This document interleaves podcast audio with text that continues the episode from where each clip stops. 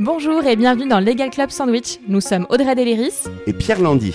Je suis manager au sein du cabinet de chasse de tête et de recrutement juridique et fiscal Fed Legal. Et je suis exécutive mentor et cofondateur de l'Alliance européenne d'avocats ENCO. Nous sommes également les fondateurs du Fleet Network, French Lawyers in Tech, le réseau qui réunit plus de 350 juristes dans la tech et en start-up.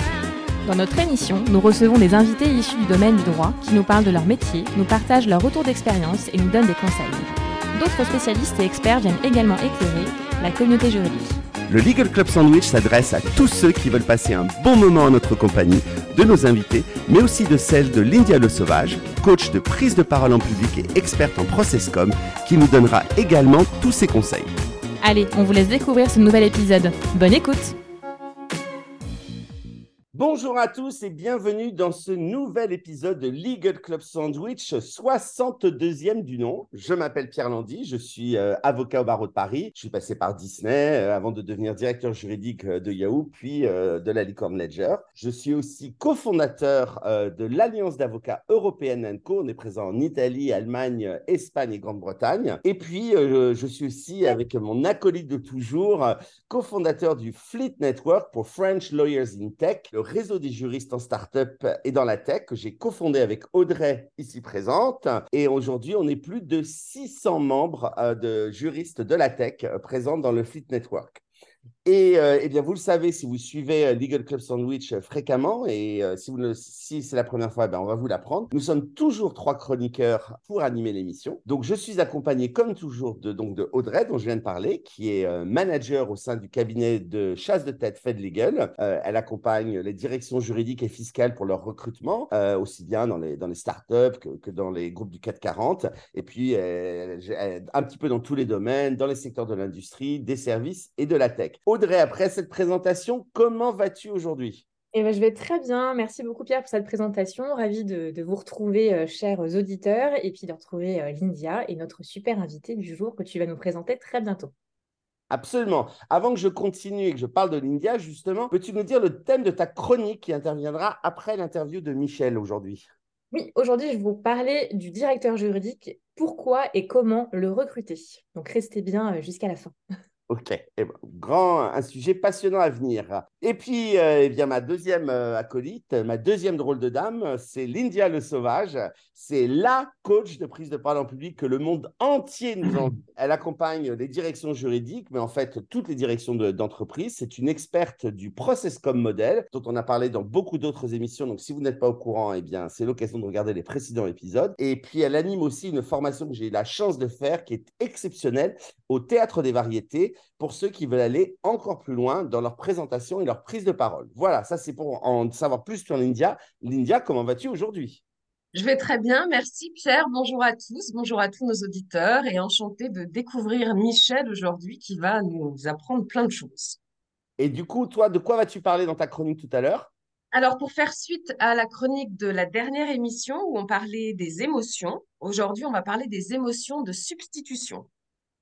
D'accord, les émotions de substitution, ça, ça, m'intrigue. Donc, j'ai hâte de, savoir tout ça. Et donc, bah, ça fait deux fois qu'on le mentionne. Aujourd'hui, donc, euh, eh bien, nous avons la joie et l'honneur de recevoir Michel Leclerc, euh, qui a choisi comme titre pour sa chronique Intelligence artificielle plus fort que le droit. Alors, Michel, merci d'avoir euh, accepté notre invitation. Comment vas-tu aujourd'hui? Merci Pierre, euh, en pleine forme. J'ai hâte, euh, de, partager euh, mes opinions et ma vision sur le sujet et, d'échanger avec vous lors des questions. Alors, bah, c'est un sujet effectivement particulièrement chaud dans lequel on va rentrer dans un instant. Mais dans un premier temps, est-ce que tu peux te présenter à nos auditeurs? Avec plaisir. Je suis avocat, euh, associé du cabinet Parallèle Avocat euh, que j'ai fondé en 2017 avec euh, Arthur Midran et Jérémy Aflalo. la spécificité de notre cabinet, c'est d'être un cabinet dédié au conseil et à la défense d'entreprises technologiques et donc d'acteurs qui commercialisent, vendent de la technologie. Et c'est ça le, le, le, cœur de notre, de notre activité. et on a parmi nos clients des entreprises qui sont en fait des des, grands groupes cotés euh, en France ou à l'étranger, mais aussi de très jeunes euh, projets technologiques, des startups euh, qui sont dans le domaine technologique et innovant. Ok, je pense qu'Audrey a mis, si ce n'est déjà le cas, dans le, va le faire dans un instant. On va mettre le lien vers ton cabinet pour que nos auditeurs puissent, s'ils le souhaitent, en savoir plus. Alors, donc aujourd'hui, on a parlé donc du titre, hein, l'intelligence artificielle plus forte que le droit. on aime bien poser cette première question à tous nos invités. Michel, quel message souhaites-tu souhaites faire passer à nos auditeurs? Pourquoi est-ce que tu as choisi l'intelligence artificielle plus forte que le droit?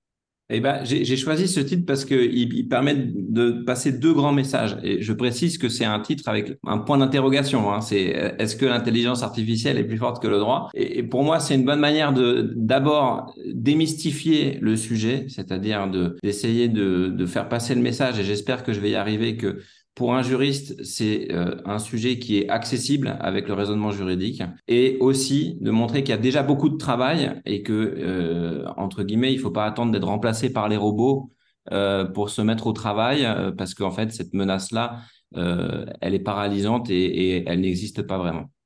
Parfait. Eh bien, on va commencer par le début. Moi, j'aime beaucoup ton message général, Michel, qui est rassurant. Alors, euh, du coup, comment est-ce que tu nous proposes d'arriver à cet objectif euh, Par où est-ce qu'on commence?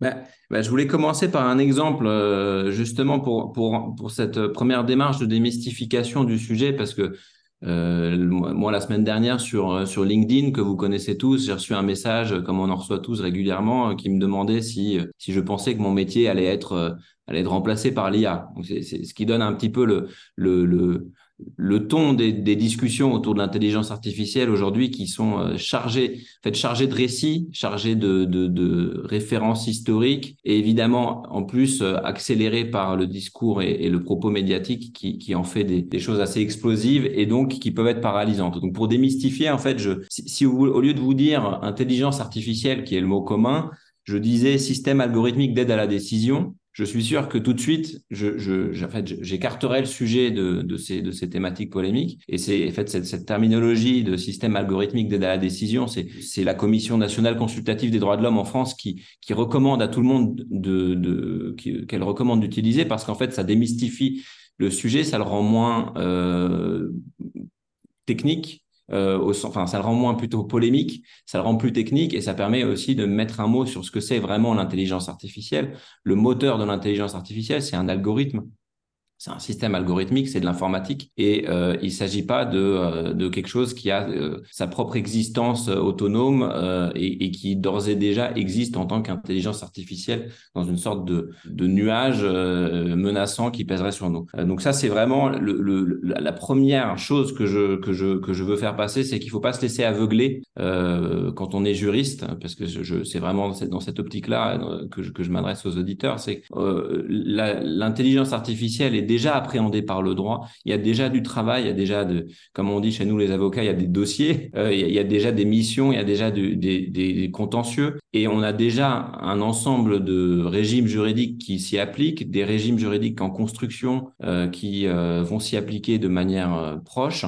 Et en réalité, on peut déjà se mettre au travail et assumer que quand on est juriste, on travaille avec des règles qui sont en retard par rapport au progrès technique, ça a toujours été le cas. On, s'est posé des questions au moment de l'arrivée des voitures euh, à la fin du 19e et au début du 20e en pensant que, on allait, que notre système juridique allait exploser parce qu'en fait, on ne savait pas ce que c'était et on ne savait pas quelles règles euh, mettre, en, mettre en place pour appréhender cette, cette révolution industrielle hein, qui, dont la voiture était un, des exemples. Et la nouvelle révolution industrielle d'aujourd'hui, moi j'en suis convaincu et chez Parallèle, on en est convaincu, c'est qu'on est en train de vivre une révolution industrielle et l'intelligence artificielle les plateformes, les données en sont euh, le disons l'un des cœurs eh ben elle va aussi euh, rebattre les cartes. Mais le juriste a des notions et des techniques de raisonnement qui n'ont perdu aucunement de leur pertinence. Et c'est pour ça qu'il faut se saisir du sujet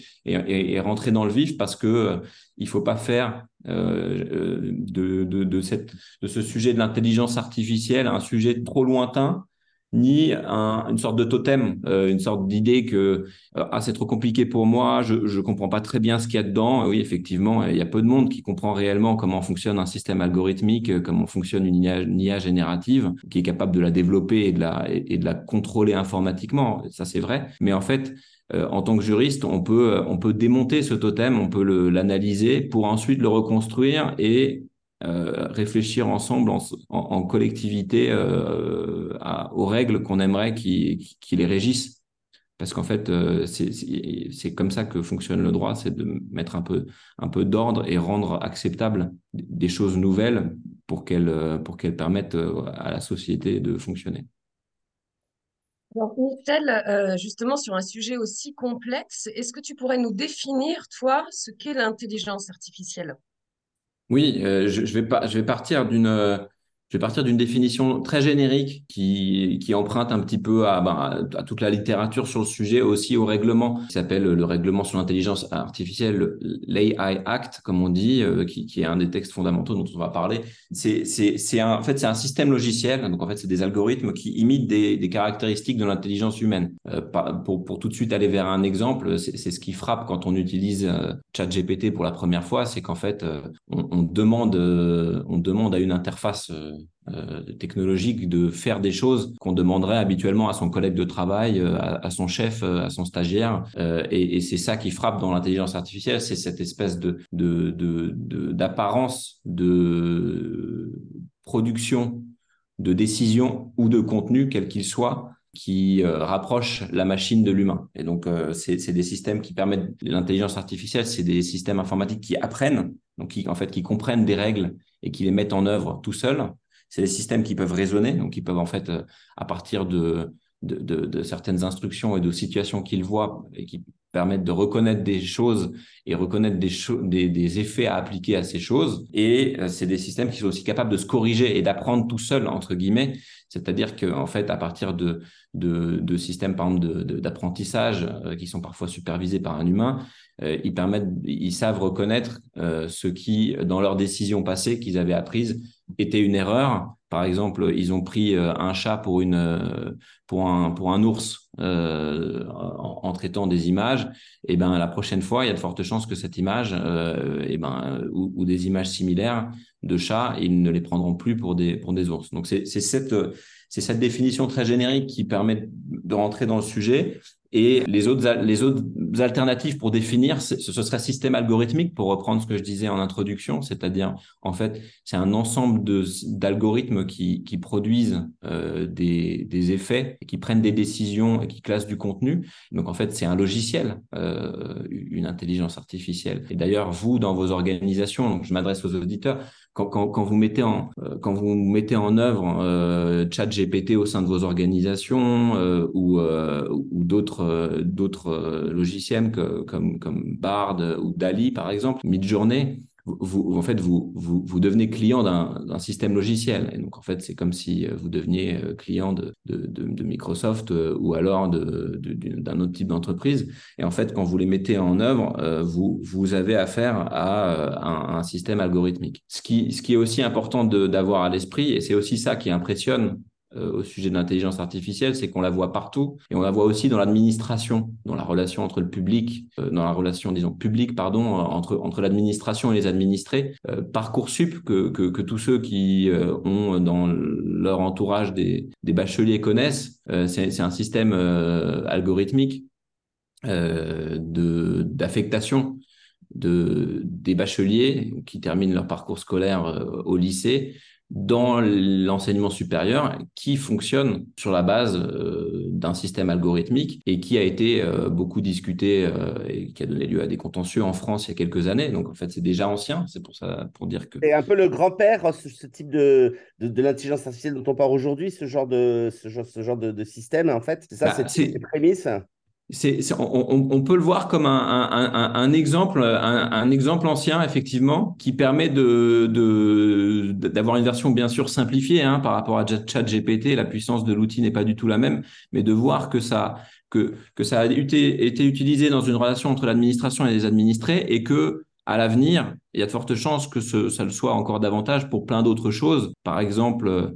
le renouvellement d'un titre d'identité, le, des, autorisations administratives pour tel ou tel sujet, pour des entreprises ou pour des personnes. En fait, on, voit la puissance que ça peut avoir à partir de données entrantes, ce que, ce que l'administration peut, peut faire d'efficace, même si évidemment derrière, et au, à ce sujet-là, c'est très intéressant, Parcoursup évidemment a, a été accusé de, ben, de perpétuer des d'avoir des biais en fait, de perpétuer des inégalités sociales, de ne pas être transparent du tout. Euh, et, euh, vous avez déjà dans le code euh, des relations entre le public et l'administration, qui est un texte de droit français, des, des règles qui, qui gouvernent la relation entre l'État l'état intelligence artificielle ou l'état technologique, l'état plateforme, comme on dit parfois, et les administrés, avec des droits pour les personnes comme vous et moi qui, qui feraient l'objet de décisions ou de traitements automatiques par l'État. Donc ça, ça c'est un exemple. Et d'ailleurs, euh, le président Biden a, a, rendu un, ce qu'on appelle un, un, executive order en anglais, donc en fait une décision, euh, une directive à l'échelle euh, nationale américaine qui invite toutes les administrations, donc en fait tous les, tous les États fédérés des États-Unis, à, développer, euh, sous contrôle de l'administration, des outils d'intelligence artificielle pour administrer. Donc en fait, on voit là aussi euh, tout le potentiel de, de, ce que c'est que l'intelligence artificielle au-delà du côté euh, business, B2B ou B2C. Vous avez aussi le côté administration et, et relations entre le public et l'administration. Pour revenir à, à l'intelligence artificielle, ce qu'il faut, ce qu'il faut avoir à l'esprit, c'est que euh, pour dépasser le côté ah je suis utilisateur de ChatGPT c'est rigolo je vais demander de me donner une une, une, une, recette de tarte tarte tatin euh, et euh, et en fait il a, il a raconté n'importe quoi. En fait on se rend compte que dans les usages et je pense que vous auditeurs vous l'avez vu dans vos dans vos entreprises ces outils là sont des outils d'une grande puissance dès aujourd'hui et ils sont dès aujourd'hui utilisés je suis sûr au sein de vos organisations et, tout le monde s'en sert au travail c'est-à-dire que en fait intégrer un, un, un morceau d'intelligence artificielle par exemple, quand on est un éditeur de jeux vidéo euh, et qu'on est en train de développer un jeu et que euh, on a besoin d'une image, euh, une des énièmes images, d'une image d'un château, par exemple, un château dans un beau paysage style Renaissance, on peut demander à Midjourney de nous le produire. On va peut-être l'introduire dans notre jeu dont on est l'éditeur. Et par ailleurs, on va demander à ChatGPT de nous créer des, des des dialogues entre des personnages euh, dans le jeu qu'on est en train de développer, on va les intégrer. Et en fait, tout ça, ça, ça, ça illustre bien le, la puissance de ces outils. Et je pense pour vous aussi, maintenant que je le dis, tout un tas d'enjeux juridiques qui a, a en sous-jacent, parce qu'en fait, euh, intégrer du contenu mid-journée dans un jeu dont on est l'éditeur et qu'on va vendre à nos, à nos propres clients qui, qui seront peut-être pas informés que dans le jeu qu'ils achètent, il y a du contenu généré par une intelligence artificielle. Il y a, il y a tout un tas d'enjeux qui vont se poser et ça permet de, de, de voir toute cette, toute, cette, euh, toute cette diversité des sujets qui existent déjà. Et ça, c'est mon message, hein, c'est un des deux messages.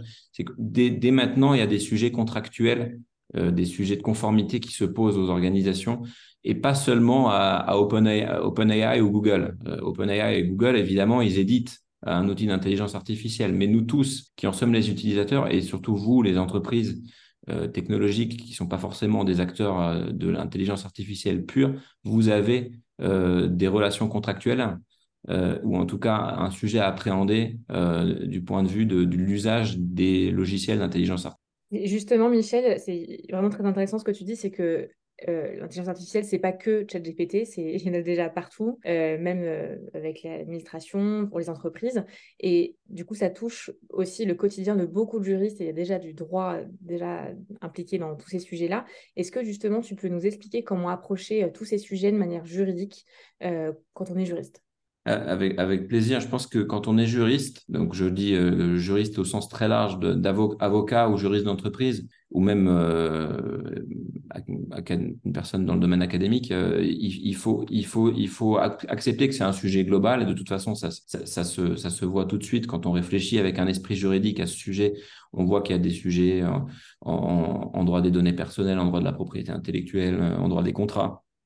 Euh, en contentieux, euh, en droit pénal, et donc en fait, euh, ça dépasse la, un seul corpus juridique. En fait, c'est un sujet global, c'est un sujet de risque, c'est-à-dire qu'en fait, c'est un sujet où il faut savoir hiérarchiser les risques. Et pour savoir les hiérarchiser, évidemment, euh, il, faut, il faut accepter de, ben, de, de, faire l'effort de cartographier. Et c'est aussi pour ça qu'on qu'on qu'on vous a partagé euh, un, un, document, un one-pager euh, pour, pour, les directions juridiques sur un peu les réflexes à avoir à ce sujet, parce qu'en fait, c'est ce genre de, de sujet où, un peu comme en matière de droit des données personnelles, si vous ne savez pas ce que vous faites en interne, ce que font les collaborateurs, ce que fait chacun à titre privé ou au travail avec ces outils-là, vous allez, euh, ben, vous n'allez pas avoir une vision des risques euh, cohérente et complète. Donc en fait, euh, ce sujet-là, c'est vraiment un sujet de risque et il faut, au-delà de ce sujet de risque, il faut accepter de sortir un peu des, discussions de comptoir à ce sujet aussi. Donc là, je vais revenir, euh, je vais, utiliser le mot dilemme du tramway. Je ne sais pas si vous connaissez ça, mais c'est en fait,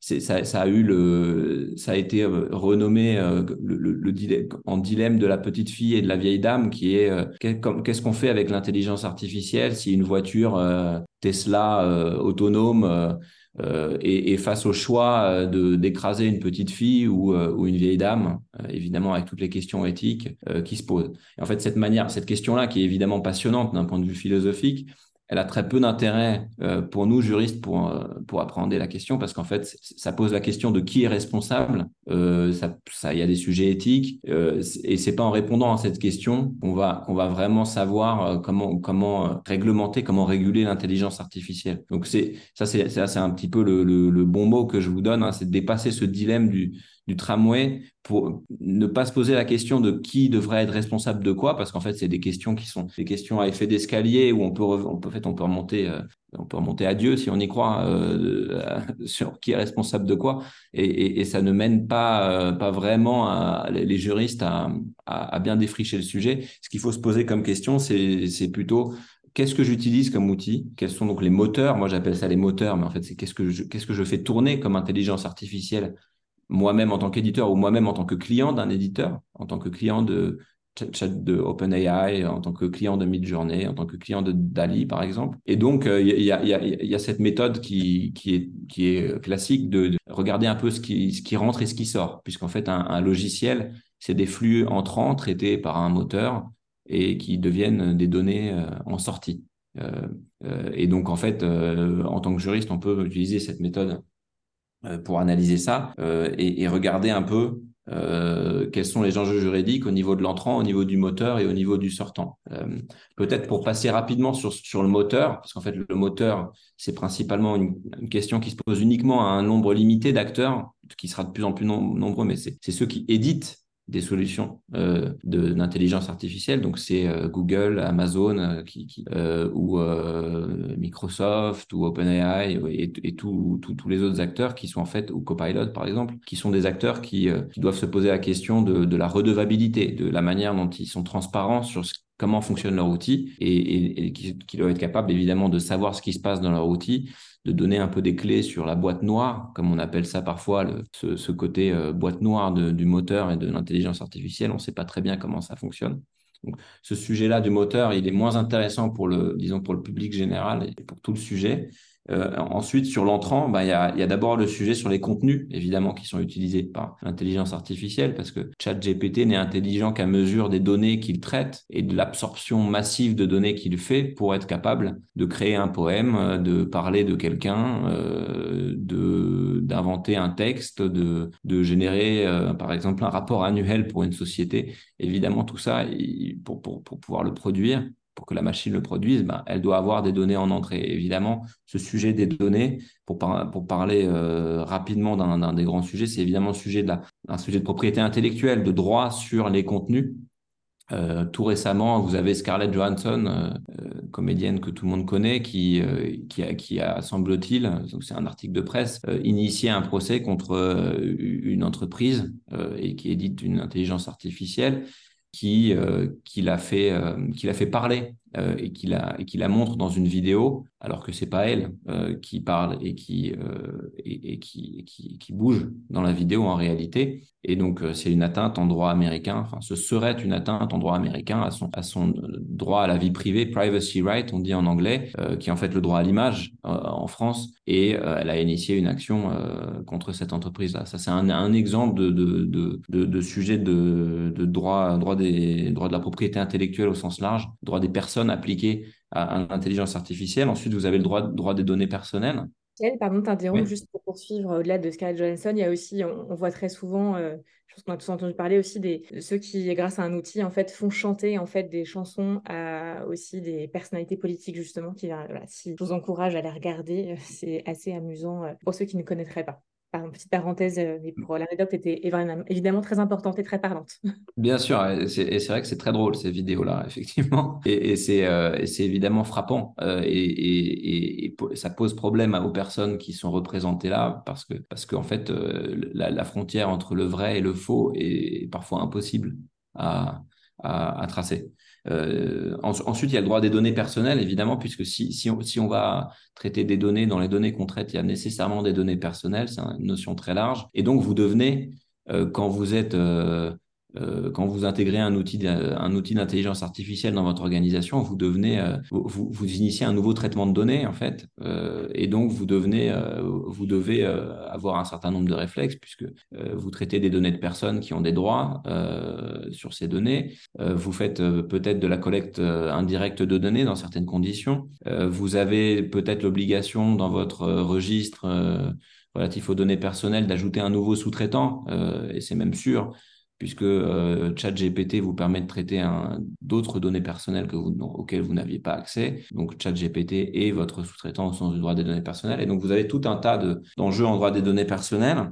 Euh, et, et, en droit des bases de données, ça c'est encore un autre sujet, c'est que euh, lorsque vous, vous utilisez ChatGPT, vous pouvez en fait indirectement utiliser des données qui ont été euh, scrappées euh, ailleurs et donc qui ont peut-être été obtenues illégalement par, euh, par l'outil d'intelligence artificielle que vous avez utilisé. Et, et ce faisant, vous avez peut-être indirectement, et en tout cas l'éditeur du logiciel directement porté atteinte à des droits de créateurs de bases de données euh, ce qui évidemment euh, peut être un enjeu et ce qui doit être traité dans vos contrats, par exemple, euh, votre contrat avec, avec tel ou tel fournisseur de, de, de solutions d'intelligence artificielle. Pour ensuite passer, donc une fois que j'ai fait l'entrant, je passe au sortant, c'est ben, j'ai obtenu une super, un super texte, j'ai obtenu une super vidéo. qu'est-ce que qu'est-ce que le droit dit sur justement ce sortant, ces données sortantes? Vous avez le, ben, un sujet sur l'auteur du contenu.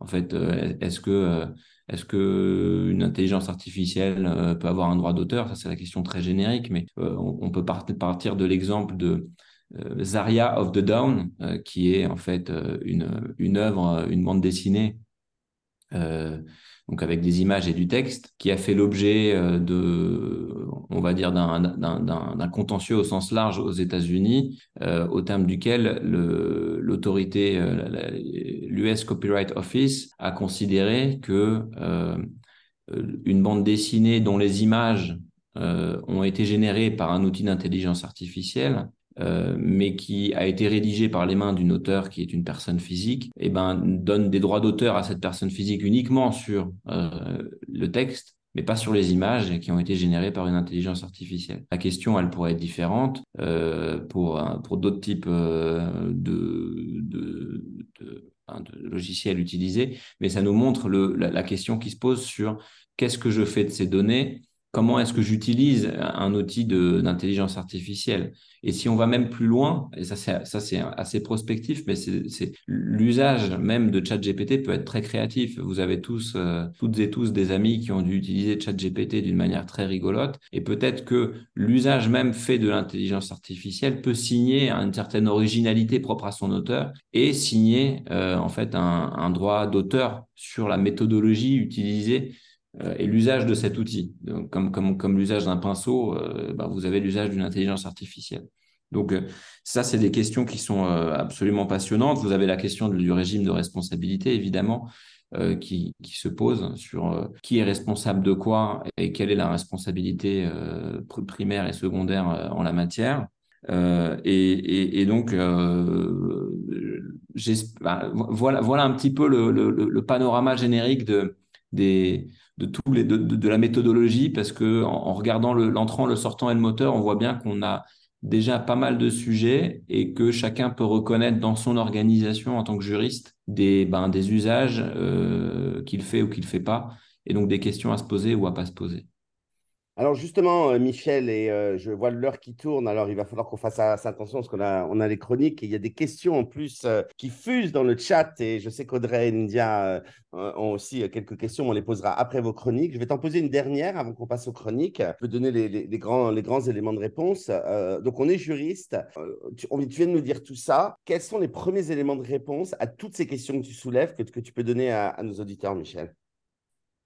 Eh bien, je, pour, bah, pour tenir compte de notre temps, euh, de notre, du temps contraint qu'on a, euh, le, je vais aller directement à la, au règlement sur l'intelligence artificielle, qui est un texte intéressant parce que il, a été, il a commencé avant l'arrivée, il y a un an, de ChatGPT dans le débat public, et il va, il, il est en cours de finalisation à l'échelle de l'Union européenne. Il va s'appliquer directement dans l'Union européenne, euh, un peu à la manière du RGPD pour les données personnelles, et il adopte cette approche par les risques dont je parlais avec euh, en réalité en fonction du fonctionnement euh, de l'intelligence artificielle et des risques qu'elle pose, de, de la magnitude des données qui sont traitées euh, ou par exemple de, des types d'usages qui en sont faits, ben, des interdictions de principe des autorisations avec, euh, avec, euh, avec un, tout un ensemble d'obligations euh, ou, ou, une, ou, des obligations d'information allégées. Donc, par exemple, vous avez cette, cette notion de système d'intelligence artificielle à haut risque qui est en cours de définition. Et si vous éditez un système d'intelligence artificielle à haut risque dont pourrait faire par, par exemple partie ChatGPT dans certains contextes, eh ben, vous avez un certain nombre d'obligations en tant qu'utilisateur, mais aussi en tant que éditeur, donc celui qui met sur le marché ces systèmes-là, euh, à la fois en matière de transparence, d'information, euh, un peu comme les plateformes euh, de mise en relation, les marketplaces en ont aujourd'hui vis-à-vis de leurs utilisateurs. Et donc, lire ce texte en détail et regarder la manière dont il s'applique à vous en tant qu'éditeur ou en tant qu'utilisateur, c'est, je pense, un, premier, un premier bon réflexe. Toujours garder à l'esprit que le cadre, il est en cours de construction, donc avoir une veille juridique sur le sujet, c'est fondamental. Euh, nous, c'est ce qu'on a au cabinet euh, et c'est ce que vous avez sans doute toutes et tous sur d'autres sujets. Il faut le faire sur ces sujets d'intelligence artificielle. Il faut, il faut, il faut, il faut lire le, il faut lire ces sujets et il faut, euh, il faut vraiment avoir à l'esprit que dès aujourd'hui, vous avez sans doute un sujet de cartographie des risques, des, des guidelines internes à, construire, une charte relative à ces sujets à construire, si ce n'est déjà fait, mais aussi des contrats à relire avec, avec ces éditeurs peut-être des, éditeurs dont l'utilisation devra être interdite en interne parce qu'on considère que c'est trop dangereux, euh, parce qu'on peut, par exemple, si, on est euh, si, est quelqu'un qui, qui fait du code, qui vend du logiciel, et qu'on utilise par exemple Copilot euh, et, GitHub, et qu'en fait on se fait aider par Copilot pour faire, pour écrire du code, ben, on va avoir peut-être un sujet de droit d'auteur sur le code. on a aussi un sujet de confidentialité des données qu'on donne à ces éditeurs. Et donc, il faut se poser ces questions-là et, dire définitivement que non, l'intelligence artificielle n'est pas plus forte que le droit. Et dis-moi, Michel, juste une question. La directive, on a une idée du timeline quand est-ce qu'elle va sortir? Bah, dans, les, dans, dans, dans, les deux prochains mois, euh, on devrait avoir une version euh, finale. On, on, est au stade des trilogues de, de ce règlement. Euh, et donc les trilogues, ça veut dire que c'est trois institutions européennes qui, qui sont en train de se mettre d'accord sur une version finale. Il y a déjà eu beaucoup d'allers-retours. Euh, il y a beaucoup de discussions, mais, mais en tout cas, l'entrée en vigueur devrait se faire dans les prochains mois. Et, euh, et donc, le, c'est vraiment quelque chose qui est d'une actualité brûlante. Ok, eh ben écoute, euh, Michel, il y a des questions dans le chat. On va y revenir après les chroniques.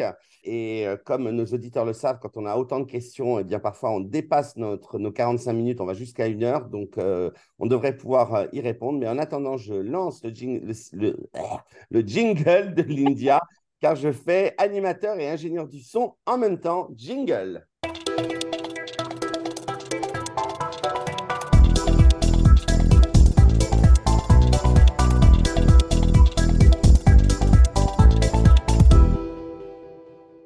Alors, sans transition dans ma chronique euh, communication, Michel, lors de l'émission 61, donc il y a 15 jours, nous avons parlé des émotions dans le monde du travail, comment les identifier, les gérer et les exprimer. Aujourd'hui, on va plus loin puisque nous allons parler des émotions de substitution. Alors, c'est un sujet, moi, que je trouve passionnant puisqu'il est peu connu et lorsqu'on s'y intéresse, on apprend beaucoup de choses sur soi, déjà, dans un premier temps. Et il nous permet ensuite de mieux comprendre les réactions et les comportements de nos interlocuteurs. Pierre, tu te demandais qu'est-ce que c'est que les émotions de substitution? En fait, elles se produisent euh, lorsque nous ressentons une émotion, mais au lieu de l'exprimer ou de la reconnaître euh, directement, nous la remplaçons par une autre émotion qui peut sembler plus socialement acceptable ou moins intense. Ce processus, en fait, peut se produire de manière consciente ou inconsciente. Alors, Audrey, je vais vous donner évidemment un premier exemple.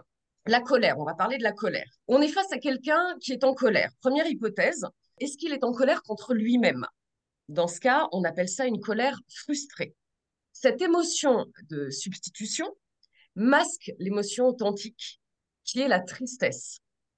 La situation confrontante, c'est la perte de quelque chose ou de quelqu'un. Dans cet exemple, la personne n'arrive pas à se confronter à sa tristesse et alors elle va développer une autre émotion à la place. En fait, c'est une manière de se protéger émotionnellement. Deuxième exemple, Pierre, toujours euh, avec la colère. Cette fois-ci, ce qui est exprimé, c'est une colère contre quelqu'un ou quelque chose, ce qu'on appelle une colère attaquante. Derrière cette colère attaquante peut se cacher l'émotion authentique qui est la peur. Euh, pour certaines personnes, en fait, il est difficile de, reconnaître ou d'exprimer sa vulnérabilité. Il ne sait pas le faire. C'est inconfortable pour lui. Alors, ça peut être la peur euh, de ne pas être à la hauteur, la peur de s'engager. Ça peut être aussi la peur de ne pas être euh, digne de confiance. Comme il ne sait pas se confronter à cette émotion authentique, il utilise la colère pour masquer sa fragilité. Euh, par exemple, une personne peut éprouver de la déception au travail, mais exprimer cette émotion en fait sous forme d'irritation envers des collègues sur des sujets mineurs. Elle peut ne pas vouloir montrer sa vulnérabilité ou sa déception réelle. Alors elle substitue ses émotions par quelque chose de plus socialement acceptable, comme l'irritation. On va maintenant parler d'un autre type euh, de personnalité qui ne sait pas exprimer sa colère parce que c'est une émotion qui n'est pas acceptable pour lui, il ne sait pas se mettre en colère. Dans ce cas, l'émotion qu'il va exprimer, c'est la tristesse. La personne, dans son comportement, montre de la tristesse, dans, son expression aussi, et là encore, cette émotion, elle le protège émotionnellement, mais elle ne lui permet pas de se mettre face à la véritable problématique. En coaching, en fait, il m'est arrivé euh, à plusieurs reprises d'être euh, face à, des clients qui exprimaient de la tristesse face à un événement professionnel. Je leur pose la question suivante. Qu'est-ce qui te met en colère?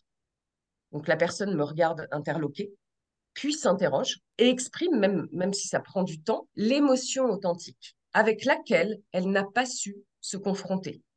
Dans ce cas, évidemment, c'est une libération. On va pouvoir exprimer le vrai problème et évidemment, s'il est exprimé, il est en partie résolu.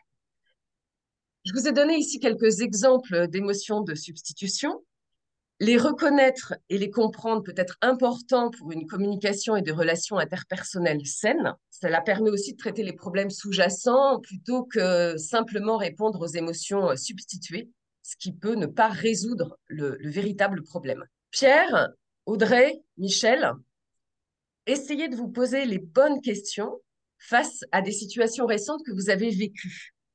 Est-ce que l'émotion exprimée était réelle ou substituée? On ne t'entend plus, Pierre Non, voilà, mais je, suis triste que ta chronique soit finie, mais ce, n'est pas de la colère. Donc, je n'ai pas d'émotion de substitution. Voilà. de la tristesse. C'est juste de la tristesse que ta chronique soit finie. Mais la joie arrive, car la chronique d'Audrey arrive. Get the fever.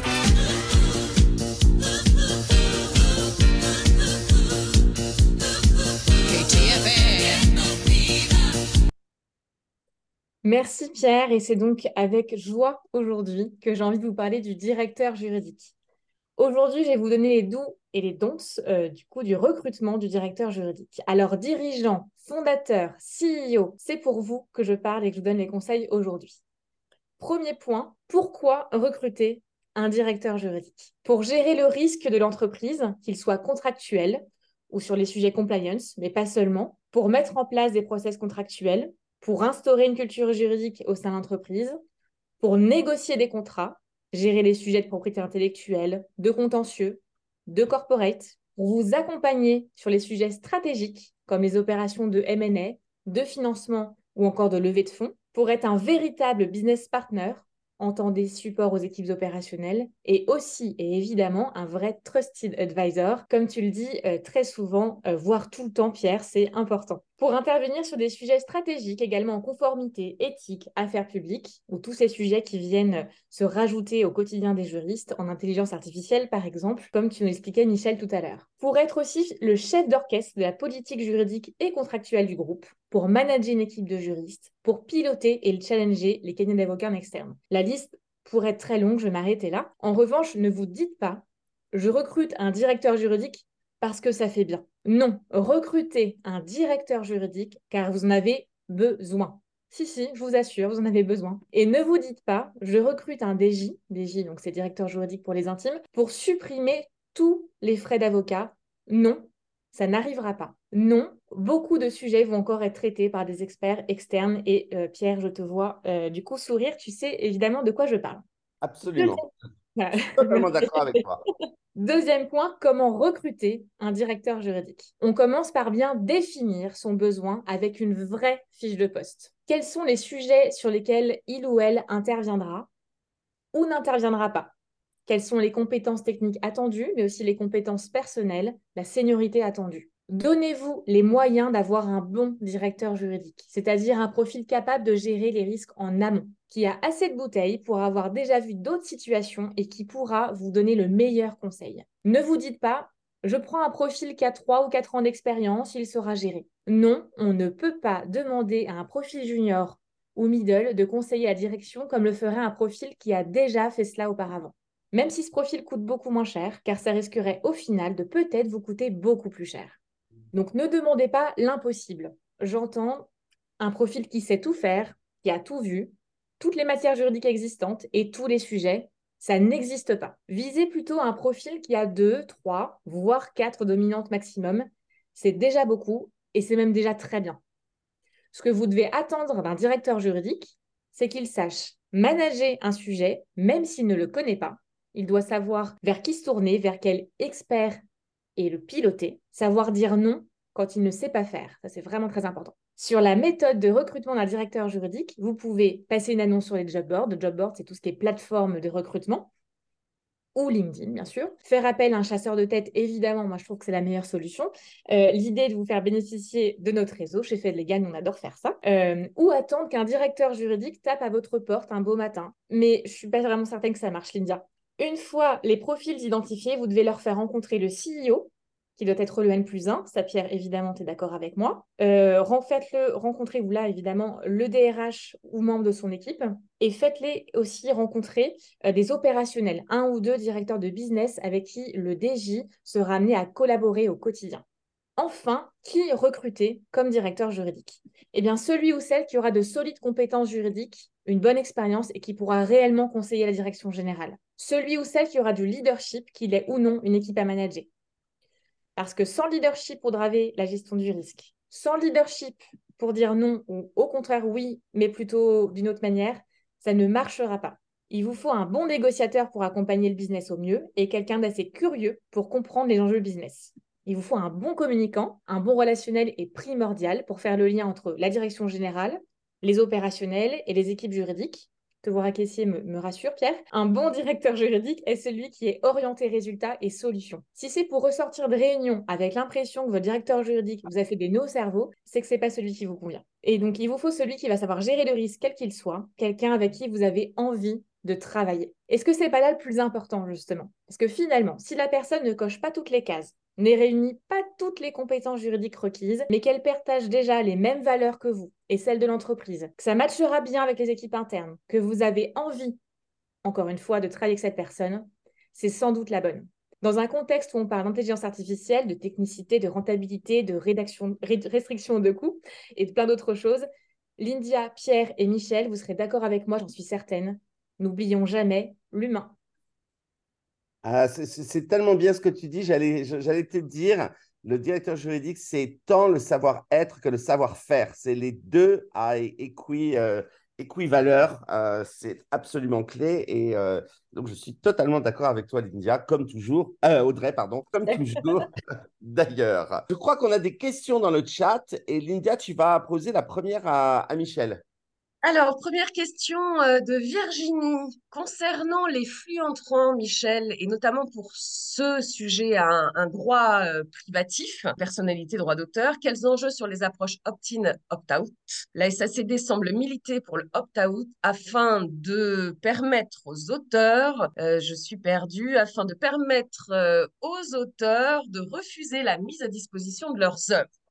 Eh bien, c'est je c'est une très bonne question. C'est une question qui va oui qui va directement euh, effectivement sur le sujet des flux entrants. Moi, euh, pour y répondre, c'est euh, pour pour peut-être expliciter davantage, c'est qu'effectivement vous avez aujourd'hui la possibilité quand vous quand vous détenez des droits privatifs comme comme comme le comme le, le dit la question droit d'auteur notamment sur des contenus, de vous opposer à leur réutilisation dans un autre contexte. Et effectivement, si, vous exercez ce droit, et la, la, SACD, c'est la société euh, qui gère euh, les droits des artistes-auteurs, c'est c'est une manière évidemment d'interdire euh, à un, acteur de l'intelligence artificielle de d'entraîner ces données sur sur la base d'une collecte de données sur euh, ben, sur les contenus qui vous qui, sur lesquels vous avez des droits d'auteur. Mais c'est ça pose aussi la question et c'est peut-être là où vous vouliez en venir euh, dans votre question c'était la question de savoir quel est le risque que prend quelqu'un qui réutilise lui-même par exemple en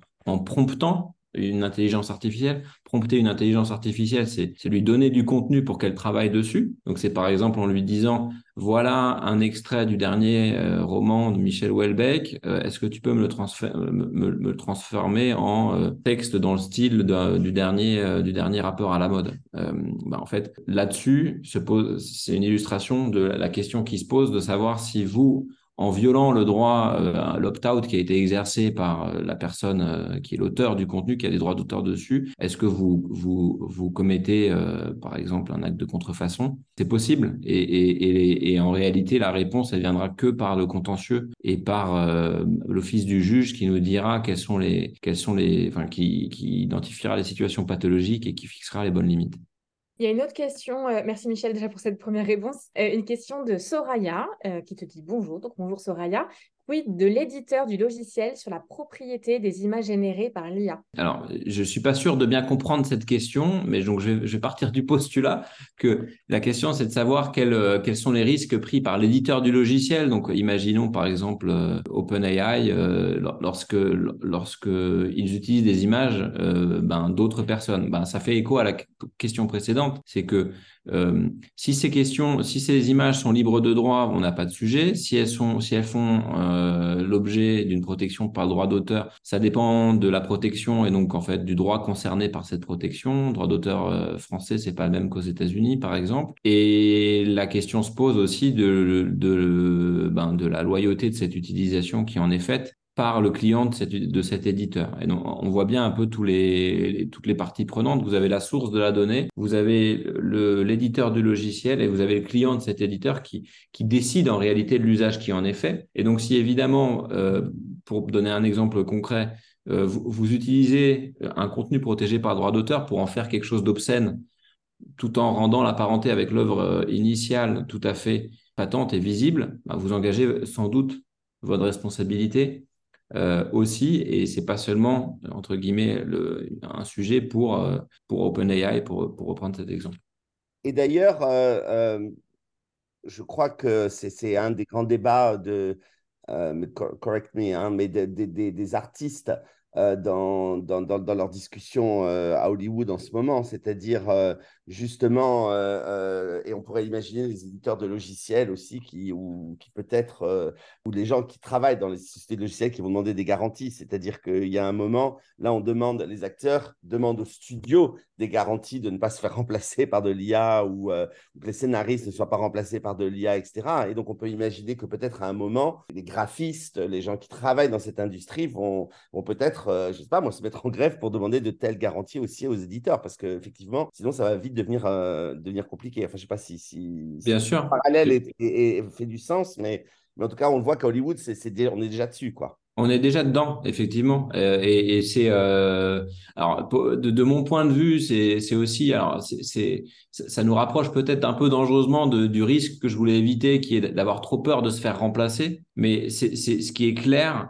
que c'est que euh, vous avez des, des, enjeux de protection des parties prenantes euh, traditionnelles, donc en fait des personnes physiques qui créent les contenus, qui créent du son, de l'image, euh, du texte vis-à-vis de, du retraitement ultérieur de ces données. Et, et je, je, je, suis certain que les États-Unis, comme, comme, comme souvent en la matière, vont nous donner des premières décisions avant, avant, avant l'Europe.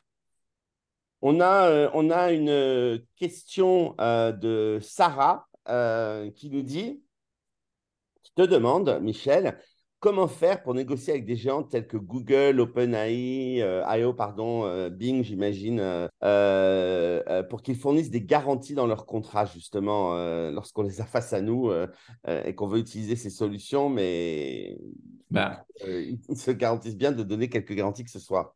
C'est une excellente question. Évidemment, quand on négocie avec, euh, avec Google, on est en position d'infériorité quand on est un acteur euh, qui n'a pas la taille de Google. Il faut quand même pas oublier qu'en fait, euh, les outils d'intelligence artificielle ne sont pas l'apanage de Google Co. C'est peut-être le défaut des exemples que j'ai utilisés, c'est que j'ai cité les gros, mais vous avez tout un tas d'acteurs français et même américains bien plus petits qui ont une volonté de, en fait, de gagner des parts de marché et donc qui peuvent être plus plus souple dans la négociation. Ça, c'est un peu la porte de sortie. Mais évidemment, vis-à-vis de Google, euh, vous avez, euh, vous avez euh, aujourd'hui une, une, position de négociation compliquée. Ça n'empêche pas de, de, de, vouloir essayer et de devoir essayer s'il y a des clauses qui vous conviennent pas dans le contrat. et de prendre la décision en tant que juriste, in fine, de ben, d'y aller ou de pas y aller. C'est-à-dire, si on considère que le, le contrat de Google est excessivement risqué pour, pour notre organisation, peut-être ne pas le faire. Et c'est ce que nous, parfois, on recommande aux clients, notamment en matière de droit des données personnelles, quand il y avait des transferts de données vers les États-Unis, euh, à un moment où le transfert en fait de données vers les États-Unis était euh, juridiquement extrêmement compromis, eh ben on a on a parfois conseillé en fait de changer de, de, fournisseur ou, ou alors d'obtenir des garanties. Euh, et, c'est là vraiment que revient le rôle du juriste d'entreprise, et eh bien d'évaluer le risque avec euh, ses, dirigeants et, euh, d'expliquer voilà, très concrètement tous les risques que contiennent ces, ces contrats. Audrey, oui, bah, je voulais juste lire une réponse de Frédéric, et leur tourne donc euh, vraiment très rapidement, et qui dit justement de l'importance de faire attention aux droits applicables et ne pas transposer sans prudence. La culture juridique US euh, est beaucoup plus souple s'agissant des, pardon, des droits à l'image et des droits de, pays que le droit euh, européen et français. Donc difficile de négocier ces aspects à l'échelle internationale. Donc juste la remarque. Et... J'aime beaucoup, la question de, de Lucie, tu veux poser. Oui. donc Lucie te dit bonjour Michel, est-ce encore possible de publier sous son nom propre, sous forme d'un livre, des contenus textuels améliorés via ChatGPT à partir d'un récit imaginaire personnel sans verser de contrepartie à OpenAI? Moi, je, pense que oui, euh, parce que si, si vous avez... Euh, si c'est des contenus textuels améliorés, c'est que vous avez déjà euh, été l'auteur de, ces textes. Euh, en plus, il y a un récit imaginaire personnel qui est, qui est, qui est là. Si vous demandez à, à, à ChatGPT, par exemple, de faire une revue, alors peut-être que je simplifie la question, mais une revue de l'orthographe, il n'y a, pas, a pas une nécessité de verser de contrepartie à OpenAI.